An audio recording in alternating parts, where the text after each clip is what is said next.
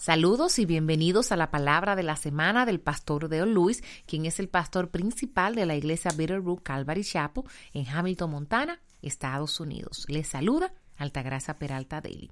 El mensaje de esta semana se titula Realidad de ficción y se enfocará en Primera de Timoteo capítulo 1 en los versículos del 3 al 7. En Primera de Timoteo el capítulo 1 en los versículos 3 al 7 nos dice como te rogué al partir para Macedonia que te quedaras en Efeso para que instruyeras a algunos que no que no enseñaran doctrinas extrañas ni prestaran atención a mitos o genealogías interminables, lo que da lugar a discusiones inútiles en vez de avanzar el plan de Dios que es por fe. Así te encargo ahora. Pero el propósito de nuestra instrucción es el amor nacido de un corazón puro, de una buena conciencia y una fe sincera, pues algunos, desviándose de estas cosas, se han apartado hacia una vana palabrería, queriendo ser maestros de la ley, aunque no entienden lo que dicen ni las cosas acerca de las cuales hacen declaraciones categóricas. Nos damos cuenta que se habían pasado cinco años desde que Pablo había advertido personalmente a los ancianos de Efeso que lobos salvajes llegarían y no perdonarían al rebaño de Dios. La instrucción de Pablo a Timoteo sugiere el valor extremo que Pablo y la iglesia primitiva le dieron a la enseñanza en las primeras iglesias. Jesús no lo ordenó a Pedro a que entretuviera las ovejas o que despilfarrara el rebaño. Le dijo que alimentara y cuidara el rebaño de Dios. En el versículo 11 Pablo define esto como el Evangelio glorioso del Dios bendito que fue encomendado a mi encomienda. 32 veces en estas cartas pastorales la palabra doctrina, enseña, maestro o maestros aparecen y está claro que enseñar la palabra de Dios al pueblo de Dios ocupaba la posición principal dentro de la iglesia. Hay muchos temas que pueden interesarnos y que podemos entablar en un debate saludable, pero estos no deben ser el tema de nuestro tiempo juntos. En los versículos 6 y 7 parece que al menos algunas de estas enseñanzas se centraron en interpretaciones erróneas del Antiguo Testamento que incluían fábulas o genealogías sin fin, específicamente en el versículo 4.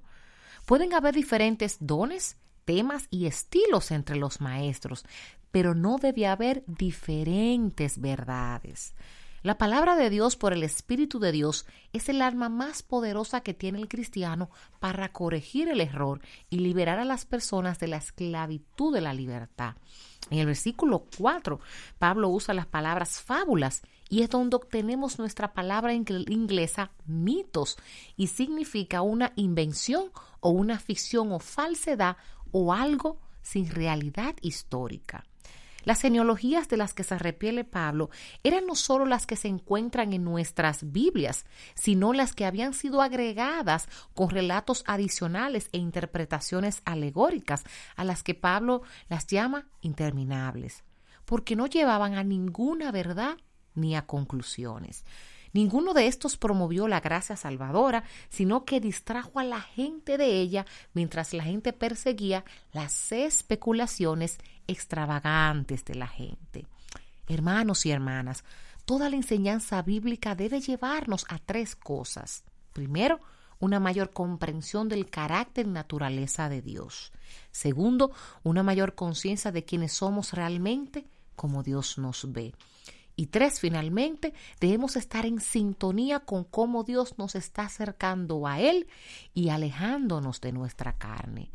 Con demasiada frecuencia la Iglesia ha dedicado demasiado tiempo a temas que despiertan la imaginación mientras descuidan la palabra de Dios que transforma el corazón.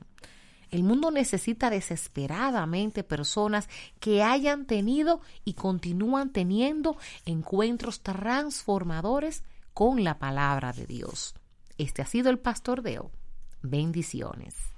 Bendiciones. Les ha hablado Altagracia Peralta Deli traduciendo el pastor Deo Luis, quien es el pastor principal de la iglesia Bitterroot Calvary Chapel en Hamilton, Montana, Estados Unidos.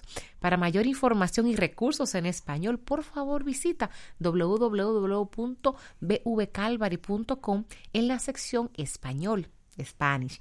Y si este mensaje ha sido de bendición para ti, compártelo con quien deseas que sea bendecido. Y si necesitas que oremos por ti, por favor, envíanos un correo electrónico a oración